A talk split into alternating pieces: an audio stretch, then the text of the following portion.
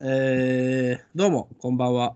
えー、大沢優里の UU ワイドニュージェネレーションズです。えー、よろしくお願いします。それいつまで続くんですかね。 えっと、まあ、今日までかな。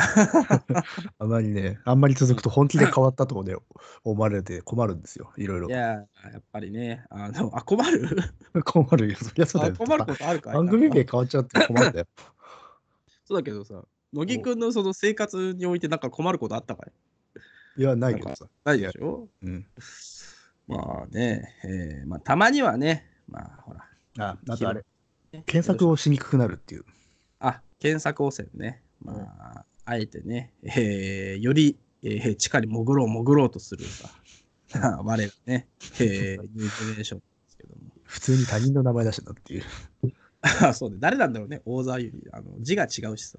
字が 字が違うんだけどうん、あの、ノート、えノートの中では合ってるっていうややこしそういそう。そうあのね、あ、大沢で変換して、有利で検索すると、うん。多分あの今、ツイッターの名前のやつになると思うんだけど、うん大沢有利っていっぺんに言って検索すると、ちゃんとあーその、検索じゃないあの置き換えすると、大沢有利で。まあ、そういうさ、あのー変換のね、えーうん隙をついた、えー今、題名になってますけども、そんなことはね、 あのー本当にどうでもよくてです ね、うんあのーイヤホンが欲しくてですね、はあ。あのー Bluetooth のね、うん。まあちょっと悩んでるんですよね。あのどれがいいかななんてさ。吉しわかんないね、Bluetooth は。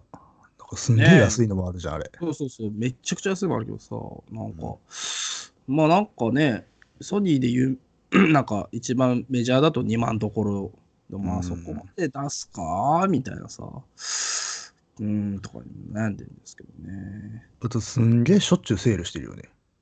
アマゾンとかで。ああ、そうそう、なんか、あのーチャイニーズ製のやつでしょ。そうそうそう。 あれだから多分、原価がもともとそんな高くねえんだろうなっていう。ないんだろうね。うん。と思うねだからまあ別にそれでもいいかなと思ってはいるんだけどさ、まあ、どうしようかなって思ってますよ。私は苦手なんだよね、Bluetooth。まあ俺もね、苦手っちゃ苦手なんだけどさ、うん、もう線がね、あの邪魔でさ。まあね、しかも最近のやつだとさ、あの、充電しながら聞くのができないとかあるじゃん。ああ、あの iPhone とかそうだよね。あのうんジャックがないんだよね、確かね。そうそうそうそう。とか、まあ、そのためになんかあの、置くだけの充電器とかあるけどさ。まああははははそっかあるね。非接触型なんちゃらかんちゃらみたいそうな。そうそう。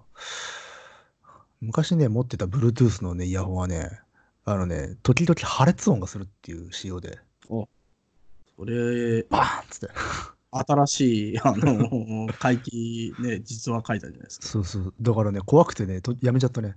あーいつ来るんだろうっていう。いつ来るのドキドキしながらドキドキしながあら歩いてたから。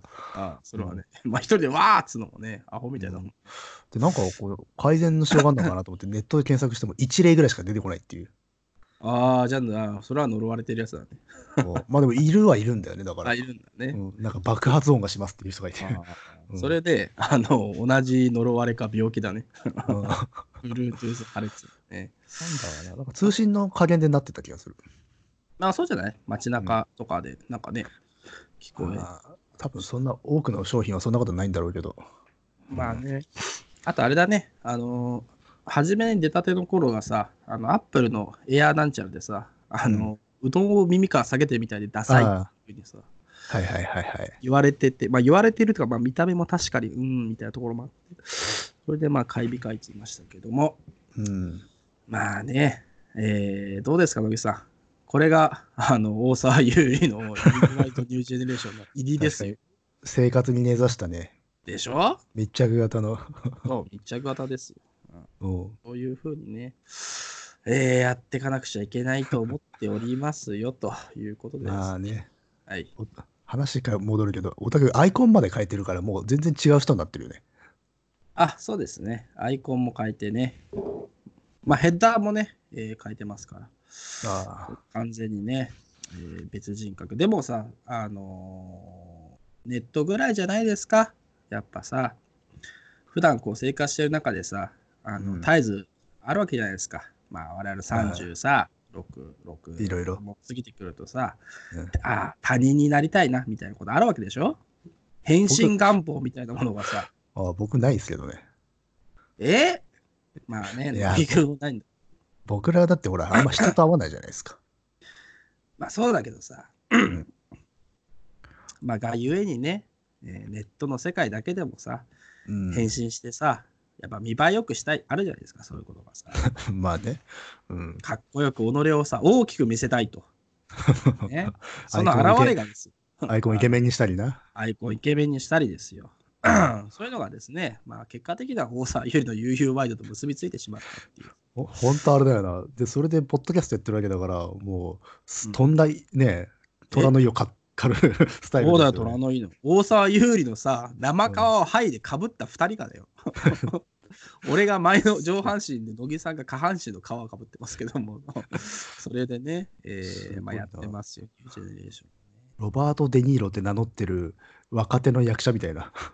ああ、まあそうね。我々ちゃんとさ、その、ニュージェネレーションズって言ってるからさ、うん、まあ、そこでやっぱりね、あのーなんていうかね、まあ、尊敬の念を込めてる、うんまあそんなところがね、えー感じられますよ。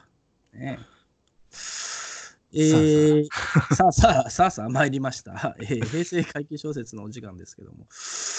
えー、まあね、うん水人ですかどこまで行ったかね。どこまで行ったかねなんかなん322ぐらいじゃないかな。いや、そんな行ってないだろあれそうだっけ ?300、う。え、どこだってあれじゃないあ、そうか、違うか。312だわ。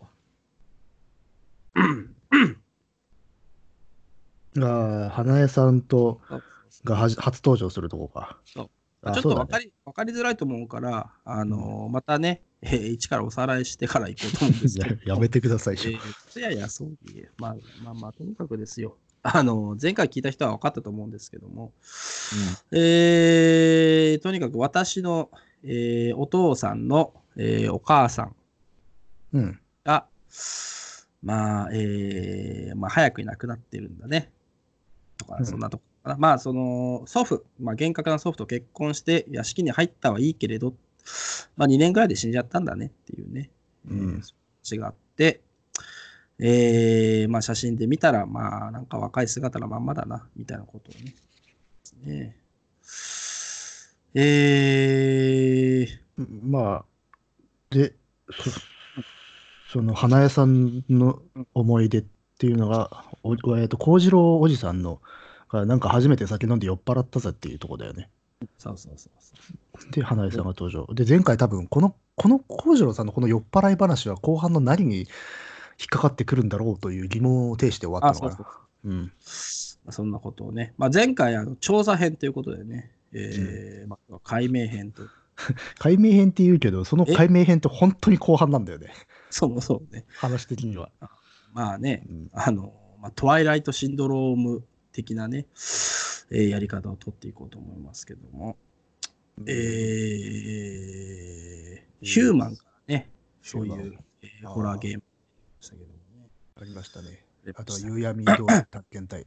ゆうやみ通り、プレミアついてね。ね、ー高いですよね。あれ今もか高いよね。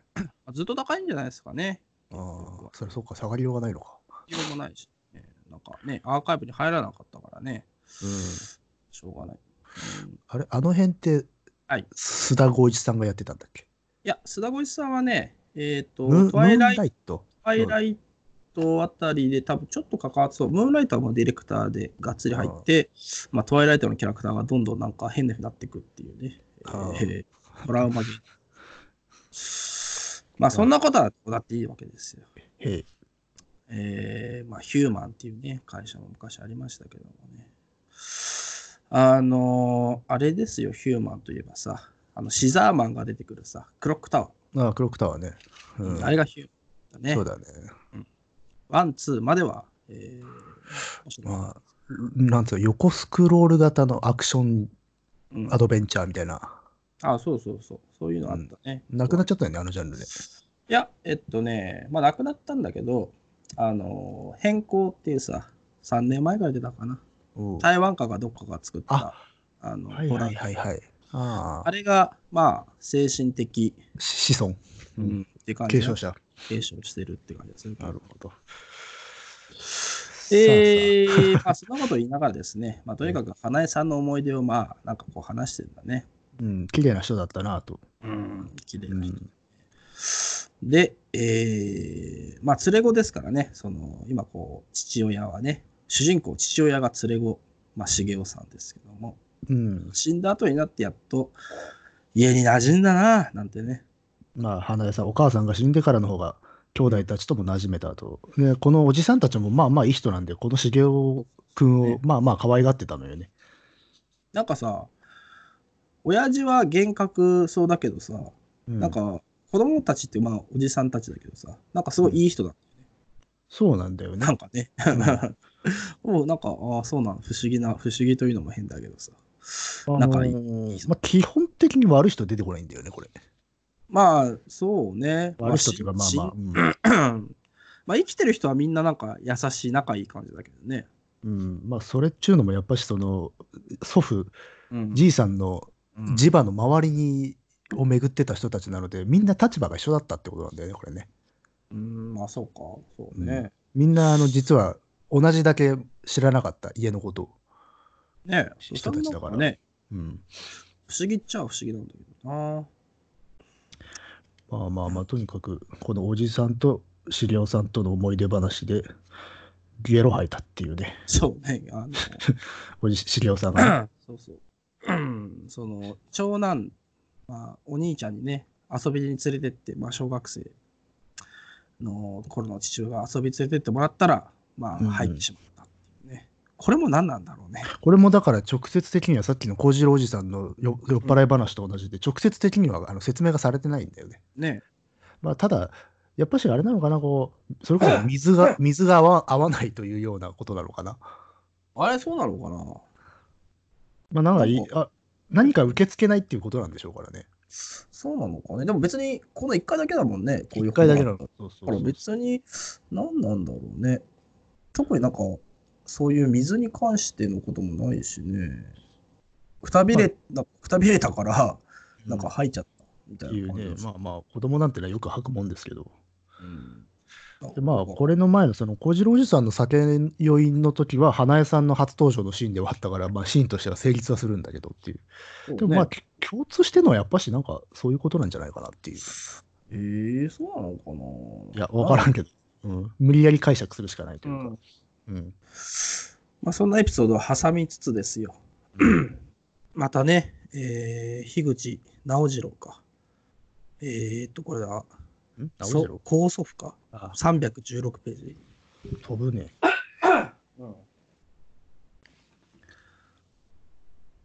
うん、直次郎はまあ、うん疎水が完成しないうちに手を引いて、さっさと事業事業化に転身した。そう、もともとは疎水のそのトンネル、隧道工事のポンプ屋さんとして入ってたんだけど、それをまあやめてしまったっていう。ね。うん。まあ、多分ここでやめてしまった理由っていうのは、後々にかかってくると後々にねね。うん。でまあね、いい感じの事業をね。えーうんで、まあ、金も儲けたと。で、ここで謎の大宴会を開いたと、大正の終わり頃に。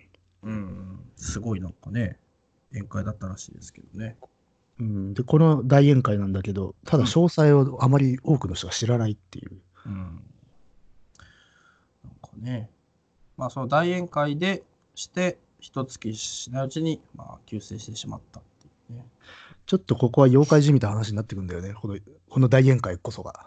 まあね、宴会開いてで、すぐ死ぬって、なんかさ、まあ、百鬼夜交渉的ななんかね、うん、何かありそうな気がしますけど。でもここら辺なんかさ、すごい断片的になってくるよね。どんどんさ、うんエ、ピソードがね。出揃っていくっていう、でか、ほとんどそれに終始する小説なんだよね、これね。まあねうん、ゲロ吐いたっつうさ、次の章では、まあ、直次郎が宴会開いた。で、死んじゃった。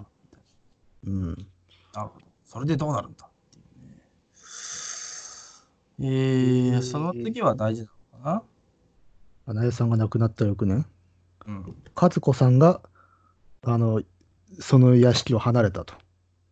長年ね、まあ、その世話してくれてた、なんまあ、てとうのかね遠い親戚なんだよね、これね。そうね、これか、遠い親戚のね、えー人がね。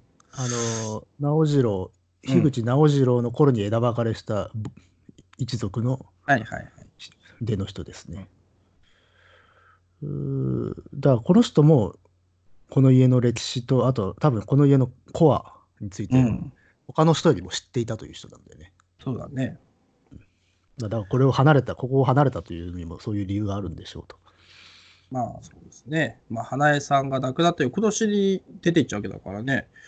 まだね、その連れ子もちっちゃいのに、おやおやっていう感じだけども。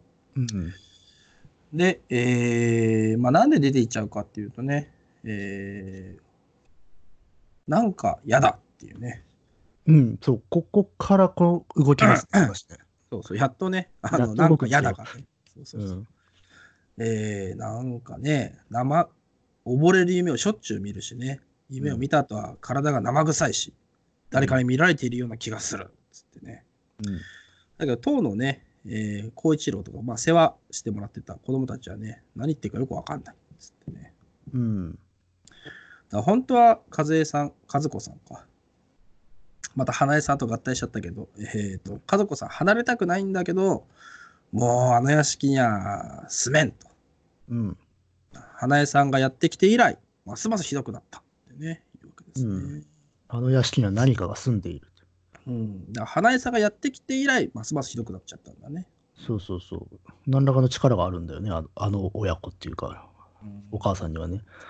ね力なのかなんなのか。力というか何何か神話力だよね。うん。で、花江さんもそれに殺されたんだ。なうんんちなみに、どこ、夜中に目を覚ますとどこからか水の音がするって。それを、それに耳を澄ましていると、なんだか深くよどんだ水の底から怪しい獣のような何かがじっと自分を見つめている気がすると。まあ、そういうことが立て続いていたというね。で、まあ、そのことを、孝一郎、孝次郎兄弟に告げるんだよね、和和子さんはね。ねうん。で、まあ、出ていっちゃうわけですね。うん。うんそうそうそう。まあ、ここからかね、多分そうね解決編というのかなんていうのか、うん、こっからもまあまあ長い。長いんだけどね。長でいこれ、ここからも、ま、どんどん小出しにしていくっていう感じだからな。で、それから次の章へ行って、溺れる夢について、私自身、あのこの今回の小説の語り部も思い当たることがあると。うん。えっ、と、これなんだし、祖父の本だな。うん。うんお本だな。これすごいよね。本当に話がいろいろいろいろに飛ぶからさ、うん。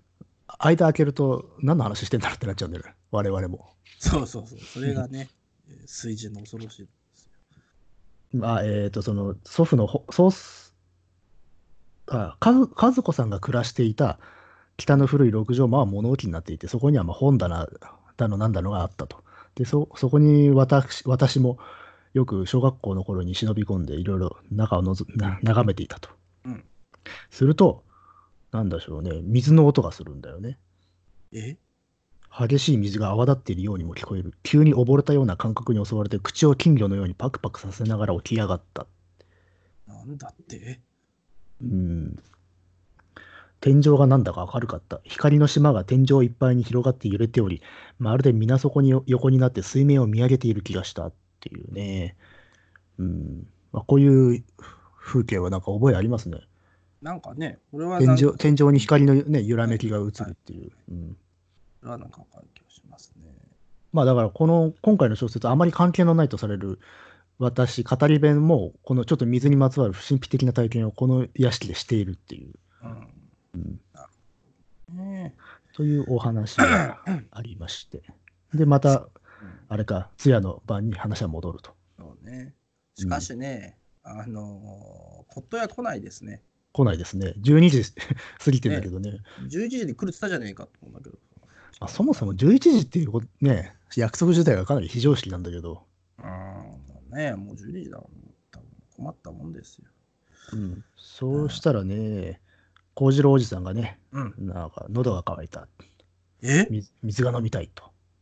怪しいな。うん。まあ、かなり酔っ払ってるように見えると。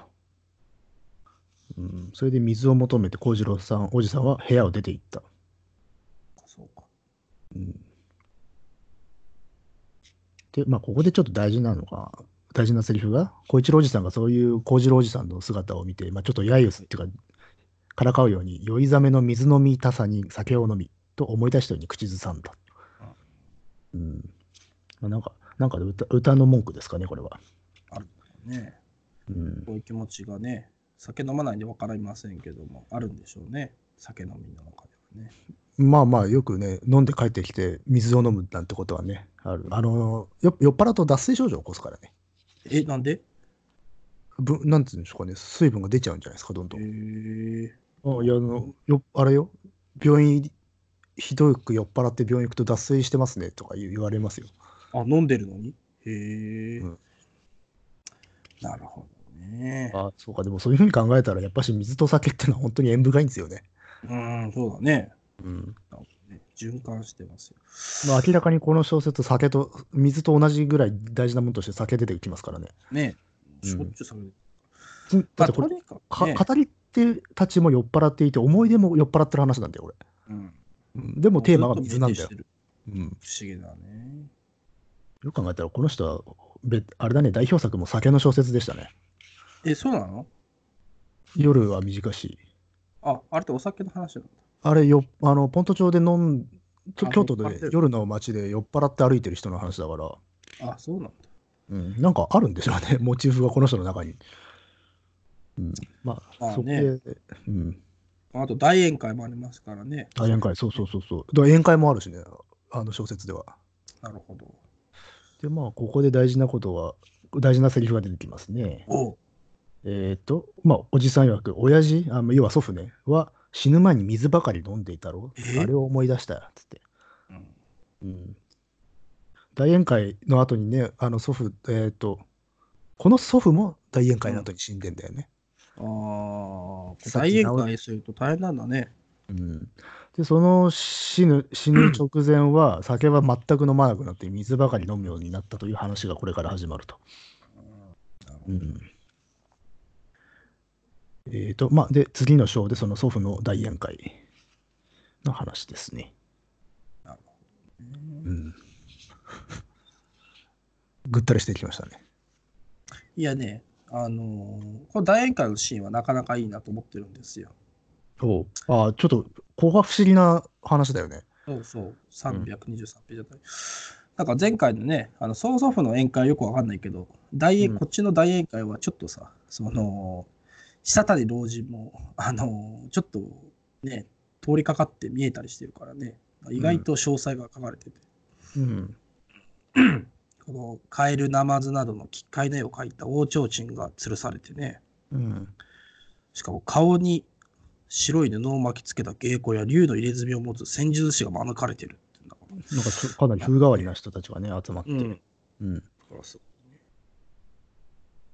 だから、これはだからさっき出てきた、初代樋口直次郎が行った大宴会も、これに近いものなのではないかと、まあ、ここをね、読む人、そういうふうに思うわけで。ね。うん。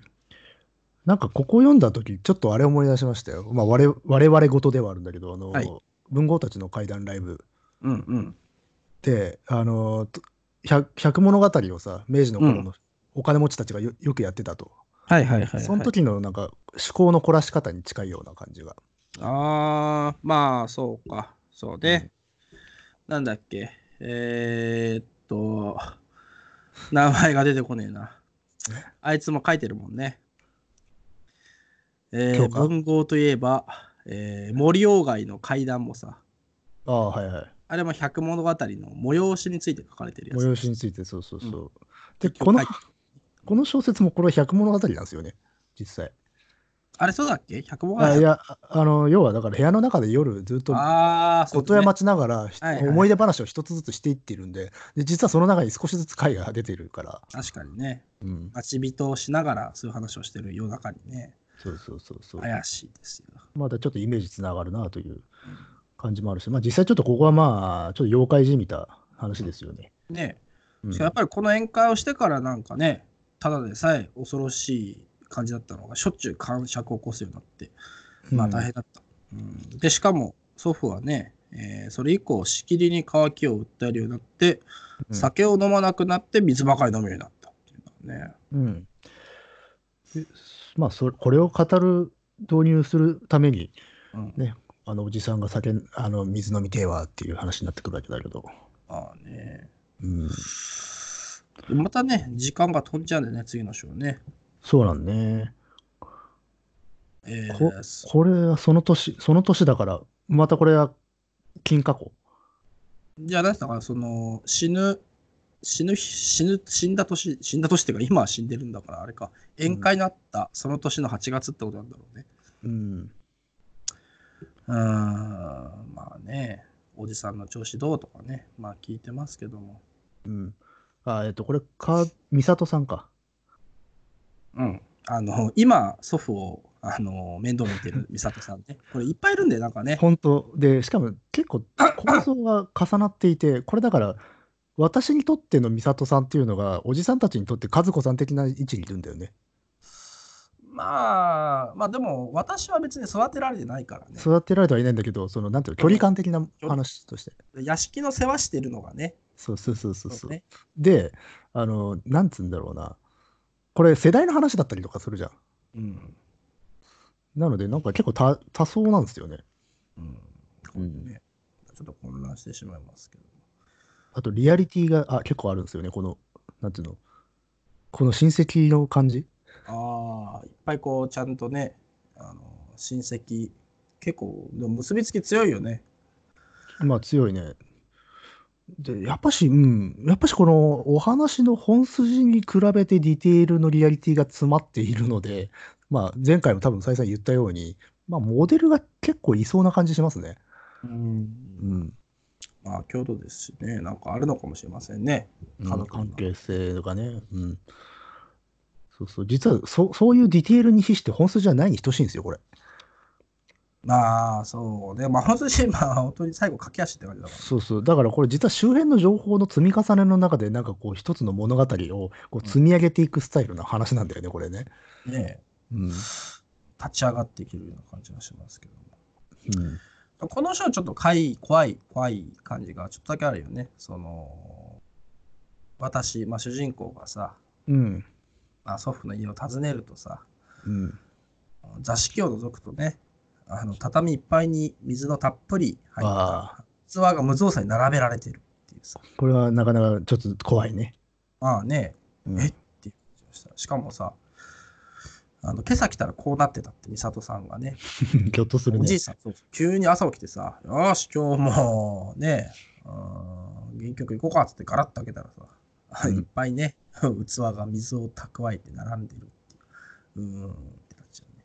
まあ、しかも、その下りの前にも、その、美里さんを花江さんと間違えて抱き抱きついたりするっていうようなうん、ことがある。若干ボケてまあ、ボケてるっちゃボケてるんだけ どね、簡単に言うと。うん。ね。で、まあ、それを見て、やべえなっつってると、あの、やっぱりね、ここは、カサスですよね。あの、中庭の向こうの廊下でさ、祖父がじっと見てる感じここね。ででん、こういうのはけれんですよね。あ、ゲレンだね。けれんだけあど、でもこれ大事なのは、やっぱしこの中庭を使ってる話なんだよね、これ。りがちな、中庭越しに反対側を見てると、これな、こういう構造のお屋敷じゃないとありえないシーンなんだよ。四角囲んでるね。そうそうそう。でね、ここでね、全体的に思ったことはね、この中庭を囲んでるいやお屋敷の構造とね、お話がね、一致してるんですよね。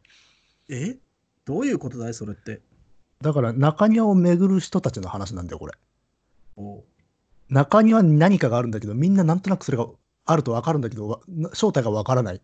で、延々とその周りでなんか話をしてるだけの話なの、これ。ああ、なるほどね。だからそれはだから屋敷のなんかロケあのは舞台の構造とおお話の構造自体が割と一致してるっていう、ああ、なるほどなるほど。うん、だから周囲をか囲む人たちの物語だっていうんでねえなるべく、なんかあんまり確信来ないもんね。来ない来ない。ずっと、でもある、気配としてずっとあるってことは、ずっとある我々も分かってるのになかなかそこへ行けないっていう、ねうん、ほうれん草も来ないしね。ポーランドも来ないしね、で、それの象徴として中庭を使ってるってんで、だから構造と視覚の的にも同じようにあ扱われてるなる。ほまだマクガフィーみたいなもんなんだよね。え。うんうん、マクガフィンといえばさ、お来た。あのー岡村康之がそんな曲を2、3年前出してたね。あ、そうだっけ最近の曲知りませんわ。うん、最近、マクガフィン、あれ誰と出したんだっけなライムスターと一緒にやってたのかああ、一緒にやってたかもね、そういえば、な、うん、マクガフィン、最近。あーやっぱあれかな歌丸のあそうそうえ影響かなじゃあ。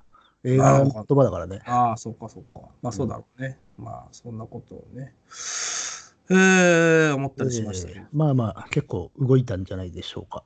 ね動きましたね。で、でえーほうれん草が来ねえっつってね。あ、で、まさにあれだね、次の章から中庭に話が焦点が移りあますね。そうそうそううん。なんかね、中庭、中庭な。社がだってそもそもある。で何を祀ってるんだろうね、みたいな話を、まあ、するけど、まあ、高一の一番目のね、えーおじさんも知らねえっつってね。誰も知らないんだよね、これね。まあ、そこね、まあ、はい、中庭ね、あのー入るの嫌ってたんだね、祖父がね。うん。まあ、いむまあ、意味地であって、聖地であってっていうような。うんだってこう書いてあるよね、いとこの一人が、そこへ入って社を眺めているところを祖父に見つかって、張り飛ばされるのを見たことがあると。そのいとこは以後、今日の津屋まで、えー祖父の屋敷には一度も来なかった。うん。まあ、なんか、いわくありげな場所で。だとうん。うん屋敷建てられた頃からあるっつうんだからね。うん、直次郎さんが感情したっていうね。うん。ことですよ。まだここでのは、なんとなくその直次郎さんが、やっぱしその疎水の工事で何かを持って帰ってきたんだろうなというのが。ななんとなく見えてくるね、見えてきますね。えーで、まあ、また章が変わりまして、ううんん。だから急に人魚の話が出てくるんだ。これも、これもなんかさ、 唐ね突に来るなーって感じがするけどさ。え、うんまあ、もちろん今までの話の流れでは、我々は入ってくるけど、ううんん、いきなり出てくるからね。で、うんなんかその、まあ、父の母、まあ、死んじゃった花江さんの故郷の話なんだけど、まあ、それが琵琶湖の南のほとりにあったらしくてね。ああ、まあ、人魚っていうとね、800ビクニ、八尾ビクニとか、ああいうも八尾の。びくりあれ、地方っていうのはどこが一番有名なんだろうね。八尾びくあれ、日本中にあるからな。りねあるよね。発祥はそれこそ骨になるのかね。なんのかなうん。まあ、330ページあたりですけども、わえー、我が県にもお墓ありますからね、彼女の。三国の、うんえ。ー箱根にある。あ、そう箱根に。まうあ、ん観光地かける日本中にあるから三国 そうそうだねそうそうそう。う んまあ、便利だよね。やっぱさ便、利長生きしてるあれだからさ、どこにでもいてもありえるし、まあ、長寿のさ、そまうそうあそう、ご利益もあるかもしれんっていうね、ところもあるかもしれません。火の鳥にも出てきますからね。ああ、そっか。あれ何編だっけあれは。い医療編、医確か。療編か。うん医者、医者のやつね。医者っていうか、まあ妖怪医者か。え違うっと、あの武士、女の、お男の格好した女女武士の話。あれでもそれが妖怪のお医者さんになるんじゃなかったっけあ、そあそそっかそっか。その医療編の後になるのか。うん。じゃあ、あれじゃだっけ妖怪のお医者さんっていう。甘さんになって。そうそう、甘さんになる。そううそんそううそそうう。そうそうあれだよね。うん。で、自分に殺されちゃうってやつだっけそうそうそうそうそう。あありましたね。えー、火の鳥編もね、えー、UU ワイドニュージーレンションでぜひ取り上げたいですけども。ああ、いいですね、それは。ねえ、ただ、長い よ。長いよ。 1年 欲しい。それこそ医療編みたいなああいう短編とかじゃないとねっていう。えー、羽衣編とか、あ、ね。ゴロム編とか ね、うん羽衣編もいいんだよね。まあ、あれもでも伝説、日本のね、古典的な伝説にまつわる話だからね。あれもいいんだようん、いやー、今だってブームじゃないですか。手塚治虫がね。あの、あ AI で書かれたっつってさ。 あ、そうなんですか。あれ知らないニュースでやってたじゃん。あの AI で手塚治虫の新作を作るみたいなプロジェクトです。ああ、いや、それは新作じゃないんだけどね。 なんかね、でも、あ先週か先々週、モーニングで出てたよ。うんああ、いや、だから、それは手塚風のは何かっていう ことで、いや、やっぱ手で塚ってすい。ごいなって思ってね、 えー立ち読みしてね、えうー、ん唾を吐いて立ち去りましたけども。 あまあ、読んでみたい。でも次どうなるんだろうね。あのー、美空ひばり手塚治虫ってきたらさ、うん。ま次はなんだろうね。あジャイアン小ト馬場と説、小説じゃないのそしたら。あ、小説に行くのか。まあ、小説が川一番。端康成とかねえああ、そうかあ。トンネルを開そけ、まあ、トンネルを抜けたら、そこは、えー片腕がいっぱい落ちていたっていうさ。とんだポンコツだ な、俺。あ合2個体しさかせた読んだけ2。個しか読んでないのかなみたいなね。そうそう2個しか AI にかませなかったのかなでおなじみのさ、あの、片腕の国ってやつトンネル抜けたら肩打てる。がいっぱい落ちて、じゃーんっつって終わりだけど さ。それは性能低いわ。ああちょっとね、あの、2作品しかね、うんえせかまめせてなもかうっ一もう一作ね。た。うんうんまあね、かですねまあ今、ほら、あの、紙製品が品薄でさ、うん川端康成の本も紙製品だからさ、もう棚から買い占められてるっていうね、えー、デマ川が端康成は青空じゃ読めないか、まだ。青空じゃまだ読めないからさ、もう,、日本中の本屋でさ、もう棚ごと買いさ買われてさ、川端康転成。売されまくってますけど、うんえー、川端康成そんな読んだことないんでね、えーあんまりこの辺の人私もそうだね。何冊、何作ぐらいしか読んでない。あるけどね、一応、うち。うんだからそれこそさ、この東さんがほら、ちくまで編集してるさ、うん。あまあ、小説家の怪談だけ集めた、あうん。シリーズの中で川端康成あって、あそれぐらいしか読んでないんじゃないかな。ああ。どうなんだろうね。ちょっと有名すぎてね。そうね。うんあのー、そういうの、ちょっとこう、触手が伸びにくいってのあるかもねね。うんまあね、えーそんなね、えー川端康成が、えーこ自分の故郷について語ってくれたらしいと。うん人魚でのね、えーまあ、どうやらね、その花江さんのね、えー故郷にはですね、うんなんか池があるわけですね。池。竹林の中に池がある。うん。えー330ページですけどまもあ、。30ページか。で、なんとその池の底にはですね、えーさらに竹林に、まあ、その池の中にさらに竹林があって、えーそこにね、えー神社が丸々沈んでいるそうですよ。まあ、しだから、もともとは地上だったのが沈んでるんですよね。ねなんか。ねうん。あ、ちなみにこれはあれなのか、高校生の頃に、私のお父さんが語ってる、茂雄さんが語ってる話なんですよね。そうそうそう。茂雄さんが花江さんに聞いた思い出話を今、えー私が、えー思い出してるっていうほんと、この思い出から思い出に飛ぶのよね。ね。ねうんもう思い出がね、すごいことですけども。うーん、まあ、そんなことがね、えーあ って、まあ、そこは人魚の伝説があるんですね。うんしかもね、なんかその、なんか大きいものがい池の底でうごめいているようなこともあるみたいなね、うん。書いてますから。うん、なるほどね、と。えーとまあ、その由緒として は、まあ、うん水の神様がそこにいるんだけれども、うん。えっと、社には野因に紛れて合いびきをした若い男女がいて、男の方は逃げ出すことができたけれども、女は湧き出る水に飲まれて溺れ死んでしまったと。うん。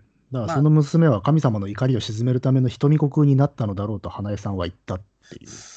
まあでもこれもさ、 その、社が沈んだ理由がさ、あの、うん村人たちがある良くないことをして、そのために水の神様が一夜にして沈めてしまったっていうね、あ どういう理由やねんっていう。あ まあまあね。まあそうやって良くないことをして、まあ沈められるときにたまたまね、えー、合いびきぶっこいてたら、まあ女の方だけ死んじゃって、うんで、女はそれが人形になったんだっていう伝説がね。うん。まあよくねあの盲目とか御瀬さんとかのそういう女の人が水に沈んで死んでしまうみたいな伝承って全国的にあったりはするんだけどそれに近いもんでしょうね。えーなんかうんね、でそれによく瞳悟空にされたんじゃないのかっていうふうに尾ひれがついたりするっていうのはあー割とよくあるパターンで。まあ実際は目が見えなくて、たまたま入っちゃったとかそういうことなのかあえっ、とね実際は瞳悟空にしてるのを落ちちゃったという話にしちゃったんじゃないかと推測されてたりもする。なええー、怖っ。 怖いけどね。まあ、それもあくまで推測だから、実際そうだったかはわからない。ただ、そういう、割とそういう女の人とかがよく、あの、淵に落ちて死んでしまうっていう伝承はあるね。うん、ええー、でも今なんかさ、今、その、今、怖い連想が今自分の中であったんだけどさ、うん、よくその、電車とかでさ、飛び込みとかあるじゃないですか。うん、あそういうのってさあのまあなんかこう飛び込みと言われてますけど実際は瞳悟空だったら怖いよね。まあ、なんか集団が何かそういうことしているみたいな。ああまあ、どうなんでしょうね。瞳悟空っていうのはどうもね、雲の、なんともこう雲をつかむような話というのか、これいやこれほどまで日本に伝承として残っているのに、実際に行われた痕跡があまりないというか、ほとんどないというか。ー世界的にはどうなんですかねほらあの南米とかだとなんかさまあ、古代社会とかだったらある。だからまあ全く全世界的にはあるんでしょうけれど、日本はね、意外とないんですよ、そんなに。なんか証拠みたいなのがあんまないってこと思そうそう、あの伝承は死ぬほどあるんだよ。うんけど実際にやったというような、例えばこう記録公的な記録があるとかじゃないんだよな。ああそういうことなのね。あのよくほら、お城なんかね、人柱とかそういう伝説あったりするんだけど、人柱の考古学的な証拠なんかほ出てきたことないですからね、ほとんど。ああなるほどね。うん、あの骨が出てくるとかね、遺体が出てくるってことはあるんだけど、それは普通に埋葬されてるんじゃないのっていうふうに、まあ、考えられてるわけで、うんなるほどね。まあ、難しいとこです。難しい。難しいしさ、こういう話を子供の頃にする花江さんもちょっとどうかしてるぜって感じがするけどね。まあね、ね、この話をね、小さい、父親が小さい頃に、まあ、その、花江さん、祖母がしてるわけだからね。いや、わかんない。うん、この花江さんがどっちサイドなのかっていうのは分からないね、これ、最後までね。わかんない。ううんん。まあ、一で応もなん一か応、ね、一応死んじゃってはいるんだけどね、その、うんで、和子さん曰くこ殺されたっていう。なんかね、わかんないですけども。うんまあ、この後ね、その昔話が終わって、うーん、うんなんかね、えー、途端にね、えー、なんか重いものが落ちる音がした。ドンと。うわうんなんだろうなんでしょうと見てこいと言われてですね、えー父親が見に行きますとですよ、えーそこにはね、えーさっき水を取りに行った幸次郎おじさんがね突っ立ってるうんこれさ何なんだっけんこれこの話さこの章のこれなんで突っ立ってんだっけこの人えーっと、なんか、なんか見たんだよね。でもなんか言わないよねそれねい言や、ったっけちょっとあ後の方で出てくる。あ言ってるのか、またこれだってほら別の思い出あの 昔語りがインサートされちゃうからあそこうかこの後、うんあねとにかくちょっとおじさんの様子がおかしいぞとね、幸次郎次がね、水を取りに行った幸次郎次が、なんか、ぼーっと廊下で突っ立ってる。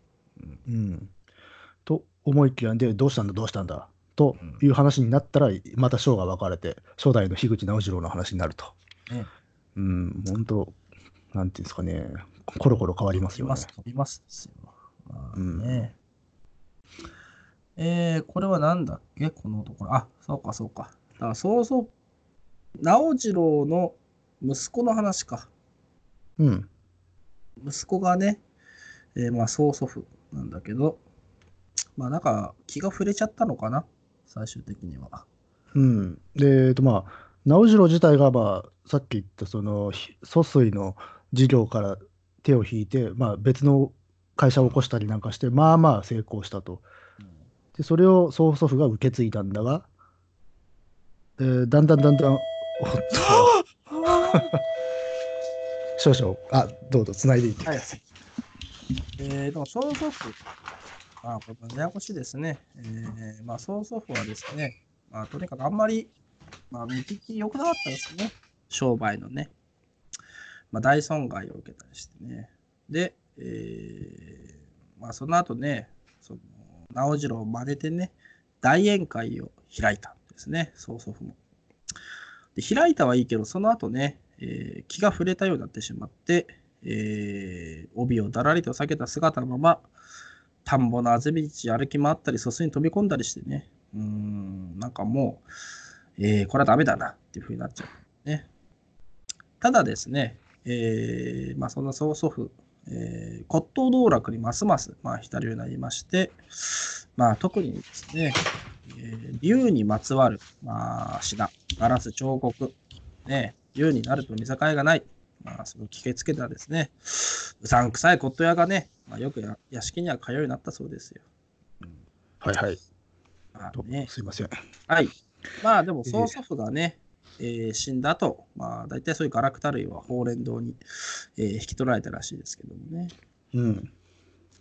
で、えーまあその後ですね、まあ祖父結構まあ生きてたんですね。まあおじたちが小学生の頃まで生きてたみたいなんですけども、うん。えーまあ、実験はすでにね、えーまあ、商売の実験は祖父に、まあ、息子に、えー譲ってね、うんまあ、隠居してるんですけども、あの恨みそうなね、顔して、ずーっとなんかこう、鬱屈なんかね、してたみたいですよ。で、えー曽祖父も、曽祖父か、曽祖父も酒豪だったけど、まあそんな風にですね、えー隠居してからは、まあ酒も飲まずに、まあ煎茶に角砂糖を溶かして飲んでいた。うんうん。うん。酒を奪われちゃうっていうか、禁止,、ねえ禁止されちゃう、消されちゃう。で、えーまあ、そのうちね、えー角砂糖みたいに溶けて死にましたと。まあそんなことらしいですけど。うん。うん。大丈夫でしたか大丈夫でしたよ。うん。いや、普通はね、編集して切るとこなんですけどね、我々は編集というものをしませんのでね。まあね、ええー編集、打ち合わせをしない、しなければやってもいいぞっていうことで始まったね、ポッドキャスト。数えることにもう80回ぐらいになりましたけども、めんどくさいことはやらないよってめいうんど。くさいことはやら ない。ねただ、えー名前をたまに変えるし、その時はね、えーヘッダーもちゃんと変える ぞと。まあそういう意気込みでやってますけども。うんで、まあままあ、あその、曽祖父の話が終わったと。うん。そしたら、おい、水道が出ないみたいだぞ。まあ、また、あの、通夜の晩にせやで、まあ、戻りますと。これ、ちなみに忘れかかってるかもしれないけど、この通夜も現代じゃないですからね。 5年前の話だわ。 5年前なんですよ5年前の話だ。ただ、まあ、ほぼ現代のように振る舞ってるけどね。うんうん5年前だったな。まあままああ、とにかあく、でうんあでもここでちょっとに庭の池の話が出てきますね、一瞬。あれ出てるっけ庭、うん、ショーの初めに庭の池のうん。あ端にほはんガスガス灯を思わせる古風な伝統があるっていう。ねうん実はこれ、後々出てくるんですよね。あ、そうか。うん。まあまあまあ、とりあえず。あ竜竜が掘り込んであるからね、これね。うん。ほんと散らばらしてるよね。まあ、とにかく水が出ないよ。うん。水が出ないっつってね。えーしかもね、えーお茶、お茶はどうしたか。ちょっと妙な匂いがする。 うん。うんこれもなんかあんのかな、 まあ、とにかく妙な匂いがするっつってね。うん。で、えー、幸次郎おじいさん、幸次郎おじさんがね、まあなんかいろいろ話してますけども、えまーあ、ちょちょっと幸次郎おじさんがさっき、さっきからちょちょっと変なんだよね、態度が。そうね、あの、まあ、どっちかというと朗らかなおじさんだったのが、ちょっとここへ来て、ちょっとい、なんていうか、イライイライラしてるような感じになると。うん。なんかね、絡んでんだよね。うん。まあ、でもちょっとまあ、主人公たちはまあ酔っ払ってるのかなとか思ってるんだけど、まあ、ちょでもちょっとおかしいと。うん。で、なんか聞いたみたいだよね、幸次郎おじさんがね、えー、あいつには酒の味はわからないって言ったろって絡み出す。うん。まあ、当然、我々はこれまで読んできた中で、そんなセリフは一度も出てきてないですよ。うんで、あれは親父の声だったっつってね、幸次郎です、うんまあ酔っ払ってんのかなみたいなこともね。うん。この、この幸次郎おじさんは結構鋭いんだよね。ああ、そうか。あの、我々の声を聞き聞き違えたんでしょうよ。いや、お前らはそんな話してないって今言ったじゃないかとか。うーん、鋭い。。そう、こういうとこ鋭いんだよね 鋭い。酔っ払ってる割にはすげえなと思ったけど、読んでて。 まあね、うん。なんかでも、どっかの先生だったみたいだしね。ああまあ、基本この人たち割といいし職についてるっぽいね。まあね、うん。まあ、この辺じゃ、まあまあ、名の知れた名家なんでしょうけど。うーん、まこれあ、でまとあにかくなんか、うんうん。酔いを覚ませと。うんうん。まあでもなんかね、その祭壇の方でなんか、睨まれてるような感じがするな、みたいなことをね、まあ言ってますよ。うんえー、まあ、でお、おじさんは、まあ、ちょっと余裕を持ちうん外に出たと。うん。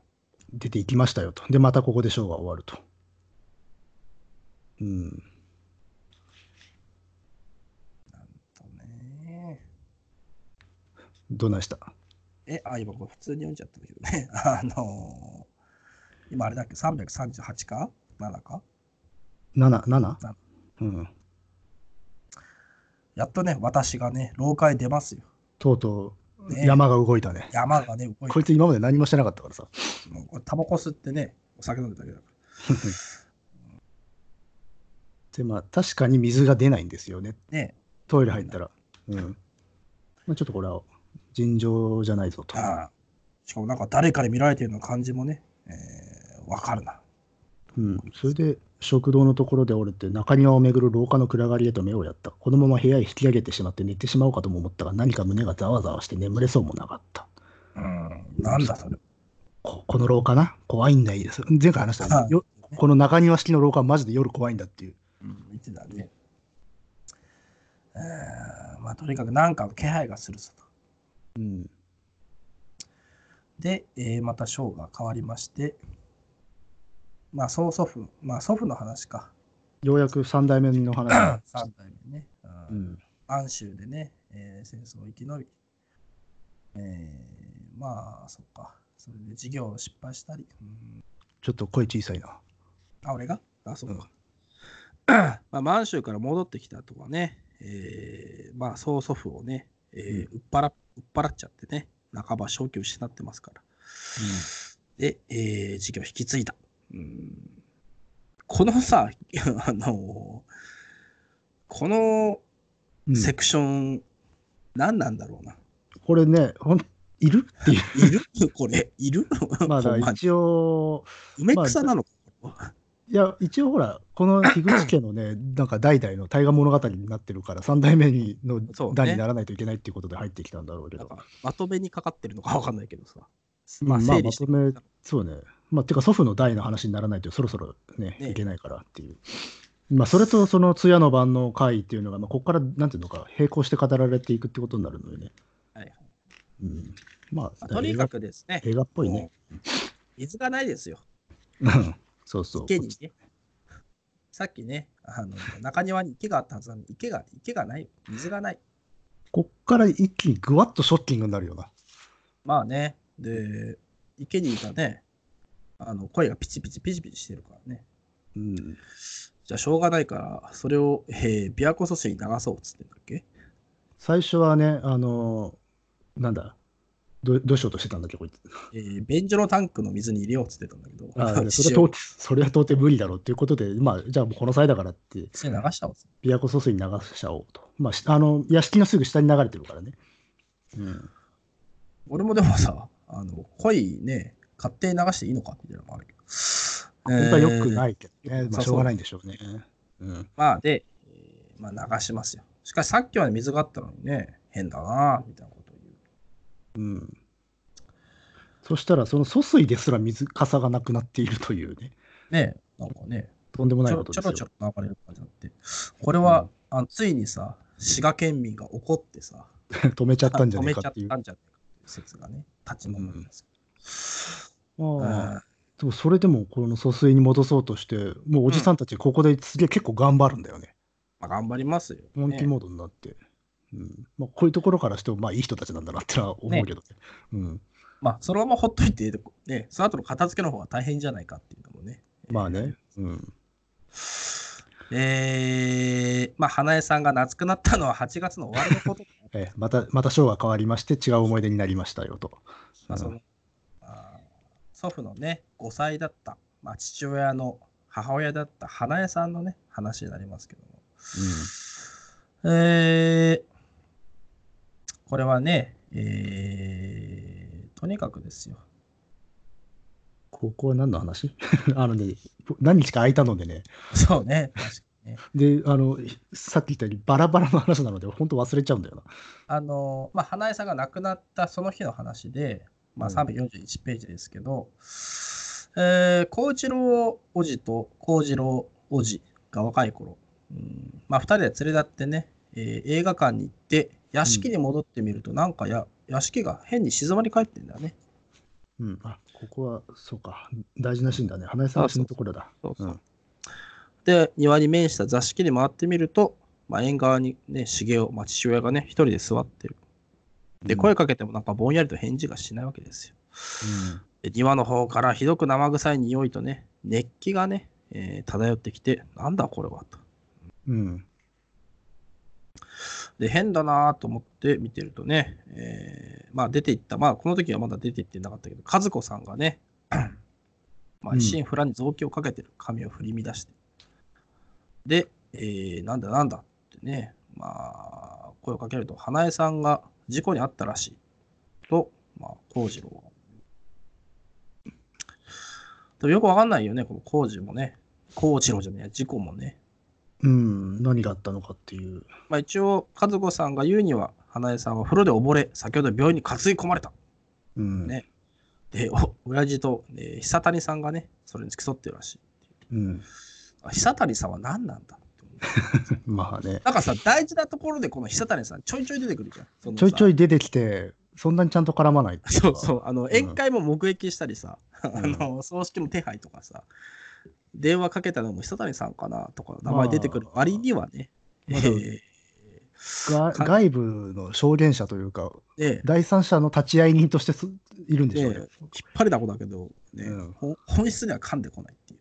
ただ、まあことにれかくうちわだけの話になってくると本当幻惑的な話になっちゃうからやっぱしあ第三者必要っていうのはあるんでしょうね、うん、あととにかくこここはねこの章では少しねこの小説の少しなんていうのかなえっ、ー、とねずるいとこがあるんでえそういう点でも久谷さん的な人はいないとダメなんだなというずるいってのはどういうことなんですかああこの後の話よこの恋の死骸の話え恋の死骸ああ、はいはいはいはい。うんえっ、ー、とまあかず、えー花江さんが亡くなりましたよと。えうん、 いや、亡くなりましたよね。はいそしたらう、ん孝一郎はそその話をしてるあ聞いたときに庭へ出たと。うんそしたら、干上がった池の底を西日が照らしていて、たくさんの鯉の死骸がそこに張り付いて、リラリラと輝いていましたと。っどういうことなんだよ。ていうこことが起きてるんだけど、これ結構強烈な思い出じゃないですか。ねえ。でもその前段の、その通夜の晩のこの騒ぎの時、孝一郎さん、その気配をお首にも出してないよねっていう。うんまあね、その池が干上がったことに対して、うんあー干上がって鯉を助けなきゃってなった時に、絶対これ思い出すわけじゃない。そうだね。花井さんそがうい死えんだばあの時もつってね。うんっていうことを特にこの触れずに思い出話にインサートしているので、うんうんなんかなんだころうう、ね。誠実ではないところがあるんですよね。失敗したんじゃないえ書く の。いや、わかんない。いや、だってそれならまだいもはやいんだけど。いや、だからこのね、小説で意外とね、各人がそれぞれの思い出を持っているんだけど、それと現代の通夜の晩のお話をね、直接結びつけるような語りをしてないんですよね。だそかうならん、ですよ。意外と信頼できない語り手なのよ、この人たち。あのーもうディティクティブに入っていいですかあ はい。いやいやいやいや。まあまあまあ、そんな感じなので、だから久谷さんみたいな人たちっていうのもすげえ怪しくなっちゃうんだよ、読んでて。なるね。そううんまあとにかくね、まあ、花江さんが死んだ時はそんな感じだった。うんで、えーまた現代に戻りましてですよ。うんえー現代、まあ、通夜ね。うんあそうか、通夜か。うん5年前の通夜に戻りますとね、まあ、その話をこう私が思い出してるけど、腑に落ちねえなっていうのを思ってるわけうね。んあーなんかね、その日、おじたちは屋敷にいなかった。えーとその花花江さんが死んだ時の日ことで、ね屋敷にいたのは祖父と花江さんと和子さん、そして幼い父だけである。うん花江さんは亡くなった。うん家族さんはおかしく、おじたちに謎めいた言葉を残した。ああそうね、あの家族さんがいなくなった時殺されたって言ったことね。あーで怪しい父はな。父はその日のれ記録を語らないんですよね。これ、和子さんが殺したんじゃないああまあ、和子さんも怪しいことしてたからね、なんか雑巾がけしてたんだもんね。うんだから和子さんが、やっぱ祖父とさ、もともと年頃だったのにさ、 5歳が来たからさ、 え話になったそな、おれい。がこの腹が立ってどうしようもなくて、つい殺してしまったって、その現場をね、ソファ見ていたけど、やっぱこのさ、自分が原因で、地上のもつれでこんなことが起きちゃったからさ、まあ人には言えないからね。まあ、たりさんとさ、あのー話し裏を合わせてですよ。まあ、こういう犯罪を企てたってことなんじゃないですかね。つまんねえ話になったな。 あれそうっすかね。おかしいな。西いや村でも京太郎だとこんな感じなんですけどね。確かにちょっとね、ここら辺ミステリーっぽくなってくるんだよ。あの、やっぱりさっき言ったようなところで、なんかこの人たち信頼におけないなってところあるんだよね。あの、必要なこと言って なかったりするから。言わないしさ、あの、この、この子に呼んでさ、その私は腑に落ちなかったまで言うんだったらさうん、もうちょい推理しろよって思うんだけどね。 なんかねさ、そうそうそう。解決しろよ、じゃあお前がよって思うんだけど。あとはえー花江さん、お母さん、花江さんが死んだと時も、ちょっとこれ、込み入った展開になってて、うんえー、とその日は休日であり、祖父と花江さんと知りは祖父は花花江さんと知り合いを連れて、朝から町へ出かけていたと。うんで、そこのその後で孝一郎は、なんか東京へ立つから荷造りをしていた。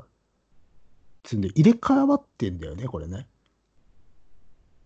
え、どういうことああ、先にその出かけて、あーそうそうそういそう。で、こ小一郎さんはまず家にいたんだよ。そこから逆になって、小一郎さんたちは、えっ、と弟、弟連れて映画見に行った。で、そのうちにどうもこの花江さんとかは家帰ってたわけでしょ。うんなんでこういう段取りにしてんだって話でしょ。ことね。わかった。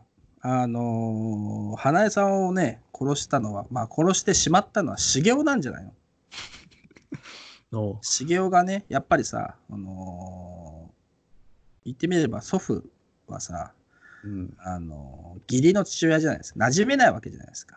義理の父親がね。ええ。今まで母一人子一人やってたのがさ、急にね、そういうやつが出てきてさ、うん父親面してるわけだから、やっぱ修行としては面白くなかったわけですよ。おうまあそんなこと言ってるとね、えー停電が起きますよ。急にね。いやいやいや、あ、まあ、あで、あ、そう、私が今言いたかったのは、前段いらないのにつけてるのはなんでだろうなってことなのよ。だってそんなんばっかじゃん、こ れ。そんなまあんそうばなっんだかけどじゃん、これっていうのも変だけどさ。うん。あのね、私もうだいぶもうディティクティブ完了してますよ、この小説に関してはね。だうからもう、安心してね、もう最後まで行きじたゃいあ、と思う行きますか。うん行。きましょう。最後までねなぜかというと、もう1時間超えちゃってるからね。そうなんですよね。 えー、まあそういうことで停電も起きてね、えー、断水で停電ですから、まあ大変ですよ、うんこれはね。まあそんなことやってるとね、えー、庭にね、人がね、いますよ。ちょっとここで階段じみたことしてますね。してますよ。うんこれでね。で、えー、その女の人が言うわけですね。えー、高連堂と申します。つってさ。あそう、花江さんだと思ったらうん、実は違い高ま連し堂ただうん。これちょっとね、あこここういうことやるんだと思った。 まあ なんかねこ、の小説で。そうそう まあやらなくても。もよかったかなっては思ったけど。高連堂と申します。でーんす。なんかさ、スカイハイのお行きなさいぐらいのさ、なんか決め台詞みたいな感じで使ってる。だだからやっぱし、ほうれん堂が他の作品にも出てくるっていうのあーのがあるからじゃないですか。うん高連堂と発しますと。はいうんで、えー、ずいぶん遅かったな、おめえは、つってさ、まあ、幸次郎が言っても、えー女性はね、まあ、笑みを浮かべた負けで言い訳はしない。うんで、えーまあ、渡してくるわけですね。これがお約束の品ですと。まあ、それは何かと言いますとですね、えー紫色の、えーガラス製の瓶で、まあ、ひどくいびつな形をしたとっくりのようなもの。うんうんまあ、それがですね、えーなんかこう水が入ってるなとかするね。うん、一応入ってんだよね。うん、だから水が入ったひょうたんみたいなね、まあ、うんそんなガラス製の瓶だと。うんで、えーそれ渡すとね、ほうまあ、ほうれん堂ほうれん堂って言ってね、ほうれん堂。うんほうれん堂もね、じゃあ帰りますって帰ろうとするんだけ ど、いや、ちょっと待ってくれと。うん、これは何なんですかっていうと、えーお預かりしたものですっていうさ、あのーなんか、サポートセンターに電話かけたらさ、東南アジアのなんか方に繋がってさ、なんか会話がよくわかんねえな、みたいなさ、 まあそんな感じの応対をするわけですよ、ほうれん怪堂しってげだね。ね。うんうん、何ですかこれはっつってもさ、お預かりしていたものですっていうか、いや、そういうことじゃねえんだ、みたいなね。いや、もう、もう、じ詳細もクソもねえよと。これは預かってただけなんだっていうそ。うんで、ただね、問題はね、その、入ってるものがね、家宝だっていうんでね。うん。うん。だから、その、とにかくその水が樋口様の、まあ、家宝だ。これは斬新、斬新ですよね。俺はね、なかなか、お、おってなるよね。おやるな。カホ水か。新しいなってういいな、。つってね。うんここまでね、こう、若干、あーと思いながら、こう、部分部分読んできたけどさ、うんあ水か、うまいっつってさ、しかも100年前の琵琶湖の水っていう。いい。うん、100年、そういえば100年間保存した水ってどうなんだろうとか、お普通思っちゃったもん、読んでて。思うう。ん腐るんじゃ、腐る。普通は 腐るよね 腐るう。ん。けどね、いいじゃないですか。で、えー、まあ、あらとね、ほうら、ほうら、ほうれん、ほうらん、ほうれん、ほうらん、ほうれいどう、ほうれん堂ほうれいほうれんどう堂ほうれんどうがね、まあまいえあ、とりあえず水置いてっちゃったよと。うん、ね、じゃあこれでっつってね、えー、夜中に帰っていっちゃうわけで、うんあの、ほうれん堂の設定がわかんないんだよね。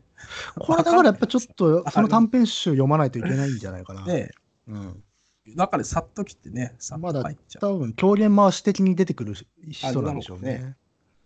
うん、まあそれでねまあこのお通夜の面々我々と同じようにきょとんですよね。水だけ残されてなんだこれはっていう。夜中に来てさ、んしかも時間守んねえし、こいつさ。なんなん だで、えっ、と、まあ一応聞くんだよね、その、この通夜のことを電話で、まあ、聞いたみたいなこと言ったけど、うん、どの、だ、誰、どのようなものでしたって言われて、ままあ、そうするとね、あのほうれん堂がね、えーいや、俺知らんけど、まあ、なんかお前らのそれぞれの声に似てらっしゃったよ、みたいなことをね、言うわけですよ。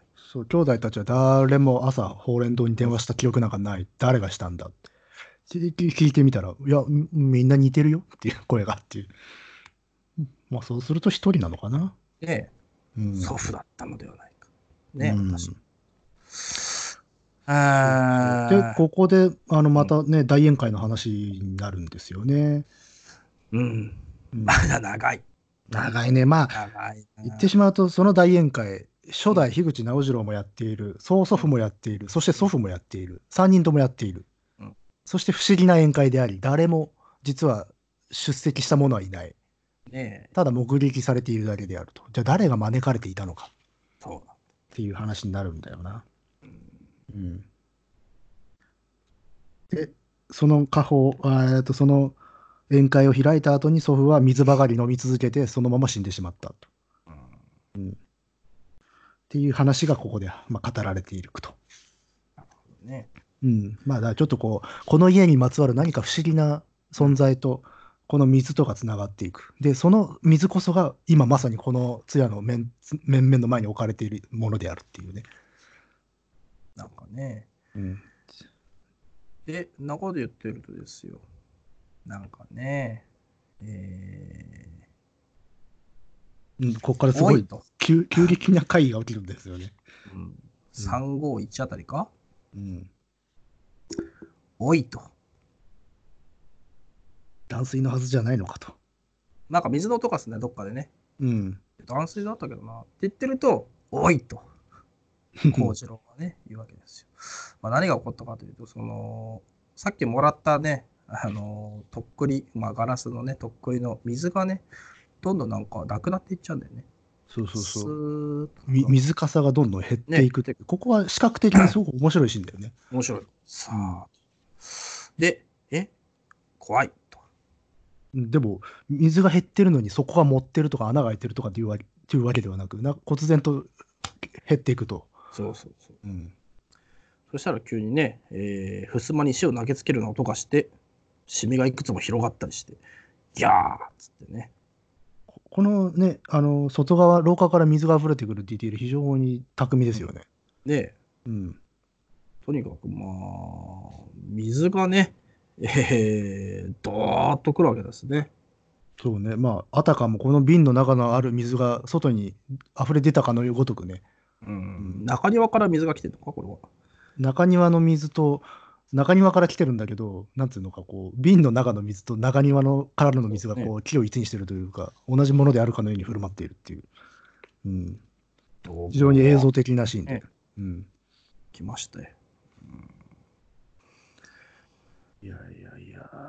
で、まあ、ここからちょっと急に今までのトーンとは打って変わって激しいシーンになるぞと。ねドバーっと来るわけですから。しかうもんドバーっと来てさ、またショーが変わるじゃないですか。うん、そうすると、あのー数ヶ月後経っちゃってんだよね。そうなんですよ。今今度はまあ、後の話になるんで、未来、未来、あえっとまあ、未来というか、えっ、と、通夜の後の話になる。通夜の後の話だ。だうん。からもう屋敷の取り壊しが終わった後っつってるから、もう水でダメになっちゃったんだね。うん。ドバーっつったにしてね。うんで、えー、なんかこう、これなんだろうさ、父親の話か。父親が言ってるのか。えー父親がその、うん。まあ、花江さんが亡くなった時の記憶がいろんな想像と混ざってうんみ。たいな話をするんだよね。でもってその中庭のそのなんだろうあの全部屋敷を取り壊した後の中庭の風景うん。がそのお父さんのかさっき語っていた人魚伝説にまつわるその社の記録に結びついていくっていそうね。ういうシでーンもこれ壊す前じゃない壊す前じゃないこれあ、えー違う違う。壊してはいるんだけど、一応想像、想像なのか、想像の中では、うんその壊す前のその中庭がさ、うんま水あ槽のように見えてるみたいな話をそうしてた。だそうだそうだまあどっちにしろその中庭がその思い出の伝承の地の社と重なってきているっていううん。シーンなんですよね、そうそう。だからやっぱしあそこはもう水の中というふうにもう見立てるべき場所なんだね、うん、ね中庭は。中庭っちゅうだね。うんで、うん、その中にまあ水がすごいいっぱい、まあ、水槽のように見えて、その中をひらひらした着物の親子がね、えー漂ってる。うん。なるほどね。読むな、読むな。え、ああ、そうね。えーで、まあ、その思い出語りがインインスタートされたら、またさっきのシーンに戻ると。うん、ほんと、ここはもう映像ですよね。へ編集ですよね、ほとんどね。映画の中その。うねうん。もうい、もう今やまさに中庭がもう大変なことになってるっていう。そうなんだよね。いや、どこの夢のシーンなんかさ、うん。あれなんだこれ。なんかいや思い当たるものが。うん、いや、幼い父が吐き気を覚えてるから、なんか、ああ、そうそうそうそうそう。あとなんか変なんだよね。そのさ、祖父とうん。小さい頃の父親が、まあ、手をつないで、その水槽のように見える中庭を覗いてるけどさ、その水槽のところ、ひらひらした着物の親子が目前を漂ってるっていう、親子のが漂ってるんだね。うん。うん。だから、なんか、父が2人いるような感じだよね、そうそう見なんだてよねる父と漂ってる父親がいるってことなんだよね、ちっちゃい多分ね。うん。だからこのお父さんが実は今あのこの中で一番語られてないんだけど一番霊媒的な体質あのまあ、ポジションン、にいる人なんだよね、うんまあ、間違いなく血筋的にそうなわけで、まあね、うんまあそんなね、幼い父は、えー、吐き気を覚えてる。うん、だからこのお父さんの立ち位置非常に面白いよねあの極めて大事なのにあの艶編うん。ではそのように機能してないんだよねねもう機能してないもんね。機能してない思い出の中だけでそのようになってるだけでっていう、うんまあそれは記そう憶の光景だけどさ。そうそうそうおで、それがまたショーが変わると、もうバーってなってる、ザーのシーンがね。うんえー、もう大変だね。もう大変なことですよ。もうだから、えーとまあ、ちょっとこう、もう洪水になってるんですね。うん。で、えー、もう、洪水ですからね。うん、で洪水の上に、しかも何やら声がするぞと。うん。巨大な動物を思わせる方向のようなね、えー声がした。うん、まさかこういう展開になるとは思ってい思ってなかまったせんでしたね。はいもうちょっとこう、なんつうのか、つつましいというか、静かな階段になっていくのかなと思いきや、最後にすごいアクションパートが入ってくるっていあ、うこれだけ長いですからね。まあ、そのぐらいやってくんなきゃね。えしかもここまでの間に真相至ってないですからね。ー、だってない。まあ、だからアクションによってもう最後見せちゃうっていう。まあね、その、その深夜ね、祖父のヤフ屋敷の庭から流れ出た本流は、琵琶湖をね、琵琶湖疎水に流れ込んで、琵琶湖を目指して逆流したらしいですからね。大変な、うん大変な、結構、どっから流れてきたんだって。ね、またあだまあね、えーまあ、毛上げ発電所までは到達した本流はそこで、えー死んだように給与しない自然の流れに転じ、っていうね、まあだから中庭から出てきた水って、さっき、あの瓶の中の水は何なのかってさ、あれまあ予備水ってことなんでしょうね。うーん、まあね、あの上に少し水がないと、あの井戸の水ってそうね上がってきませんからね。うんで、これもね、まあ、結局はこれ最後にかかると思うんだけどさ、うん登ってくんだけど発電所で止まっちゃうんだよね。ああそうね。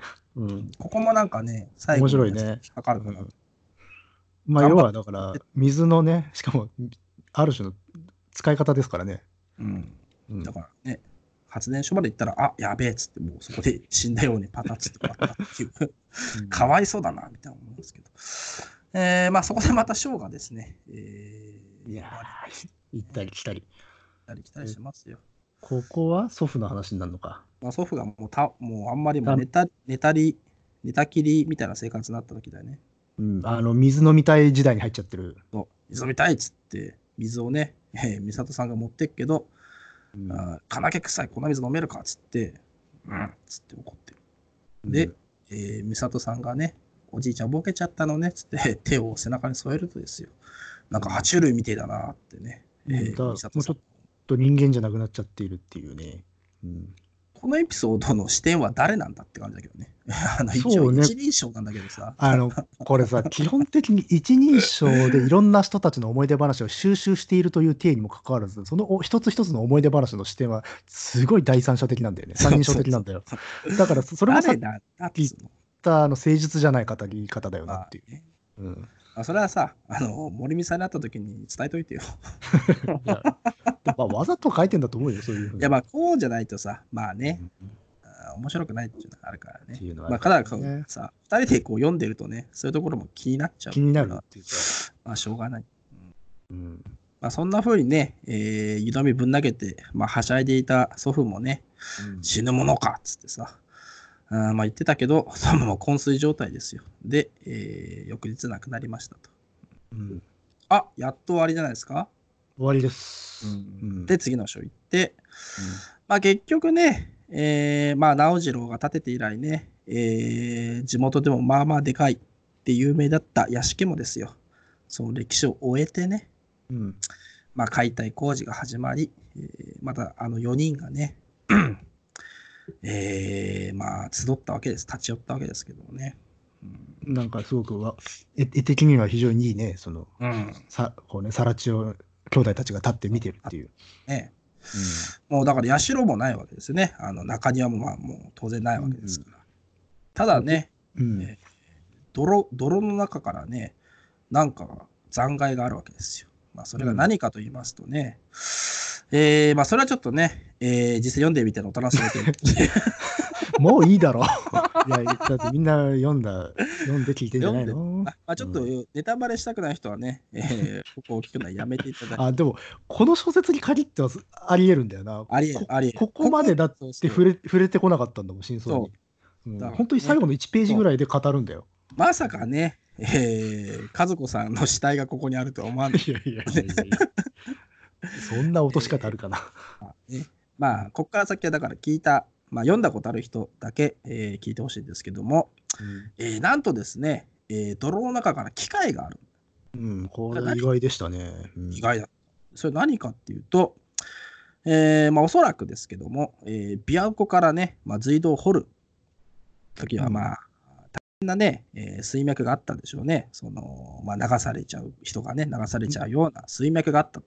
うんそれをね、えーまあ、飲み込んだ蒸気ポンプではないかと、私はね。うん、そうそうそう。まあ、もともとね、あの、初代樋口直次郎っていうのは、うんその、疎水のトンネルを掘るときに、そのね水を汲み上げるための蒸気ポンプ担当の人だった。ねポン、技師ポだっンたパーだからね。ポンパーだからね。うん、だからそのね、蒸気ポンプがね、どうやらその社の下にあったらしいんだよ。だから、これ、つまりあれよね、捕獲したってことよね。まあ、ポンプで。水人ゲットだぜってことなんだろうね。最後のさ、最後の一行です書かれて るねそれがそ。ううそうんああ、というかそういうことなんですよ。ああ、なるほどな、つってね。で、えー私がね、そのポンプに手を入れるとね、なんかあるんだよね。うん。えーそれは何か小皿ぐらいのね、丸い板がね、いくつか貼り付いてる。で、えー、孝一郎おじがね、うんそれは何だいって聞くと、うん。綺麗だね、なんてね、幸次郎王子が言ったりするとですね、うんえー、まあ光に透かしてみると、波紋のような柔らかい模様が見て取れたと。向こう側に透けて見える父の顔が、まあ父の姿が、うん。水の中に沈んでいるように見えた。うん。それはかすかに湾曲していて、恐ろしく大きな鱗のようでもあった。だんだん。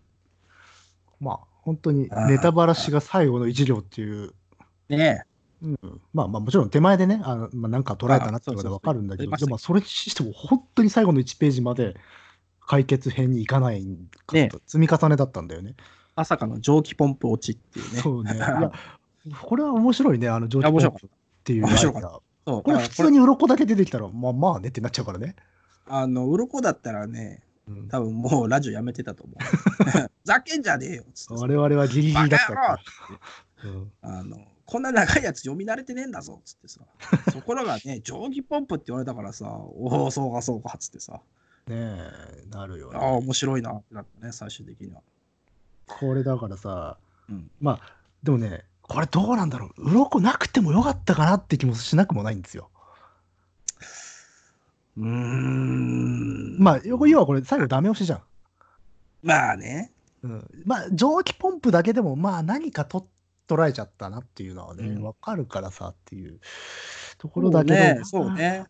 うん、これ最後さ、綺麗にやってるよね。なんかさ、ずーっと言ってたさ、生臭い匂いでもよかったけどね。あなんかすげえ生臭いっていうのでもね獣の生臭い匂いがするな、みたいな。かまあ覗いたところで終わっちゃってもいいしね。うん、覗いたところでさうん首がストンと落ちるとかね、話が変わるわ。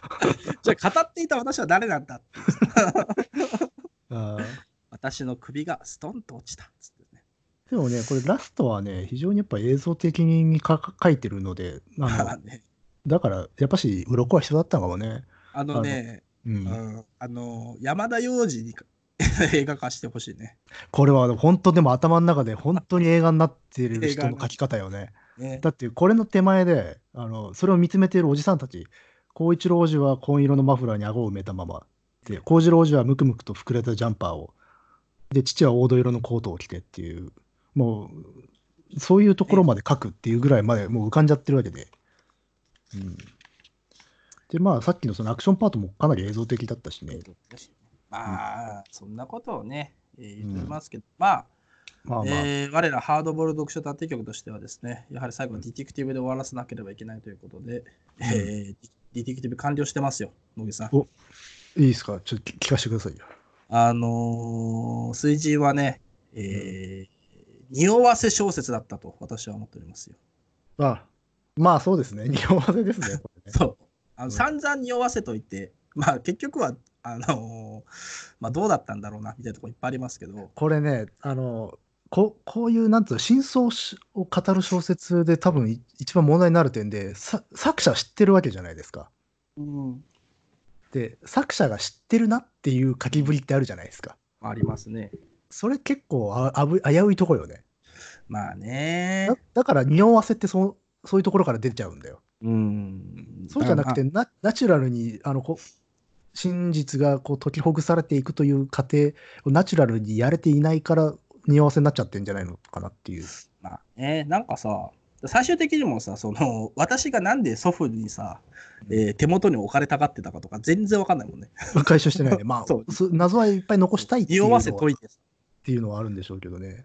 まあ実際その私お父さんラインあ花江さんラインについては回収されなかったからね。おかしいんだよね。だってそもそも LINE はさ、幸次郎さん LINE じゃないとおかしいわけじゃん。幸一郎おじさん LINE じゃないとさ。そうそうそうそうそうだからそう。幸一郎さんが、なんかさ、その、触媒とかさ、もしくは受け継ぐとかさ、だからおかしいんだよね。あのそもそもなんだろう。よりこれ受け継いでるっぽいしあの仕草をする人たちが血がつながってない親子なんだよな。うん。だし受け継がない理由もよくわかんないんだよねだってさ一応曽祖父直次郎の代からさ3代まではさうんその水神を受け継いだわけじゃないまどあういうそうやり方かは受け継いだというか取りつかれてるというような感じなんでしょうね。なんでさうん。断ち切れたんだろうね。高一郎ああ、祖父でと孝一郎の間でね。そうそうそう。うん。これが分かんないんだよね。そうだね、確かに。それはあれなんじゃないあのーなんだろう、家宝が法蓮堂に回収されたからなんじゃないですか。あだから実は法蓮堂ってそういうことをやる人たちなのかもしれないね。あああ、そういうことだね。百鬼夜交渉でもそんな 感じだわ。だから多分これ別のそうか作そうか品であの法蓮なるほ堂どをね見ると、実はこの人たち、いや、この人はいはがいはい。非常ななんか力があるんでしょうな。なるほどね。いや、あそうか。わかったわかった。多分そうだね。だから、畑井さんを、要はさ、殺しちゃったわけじゃない水人がね。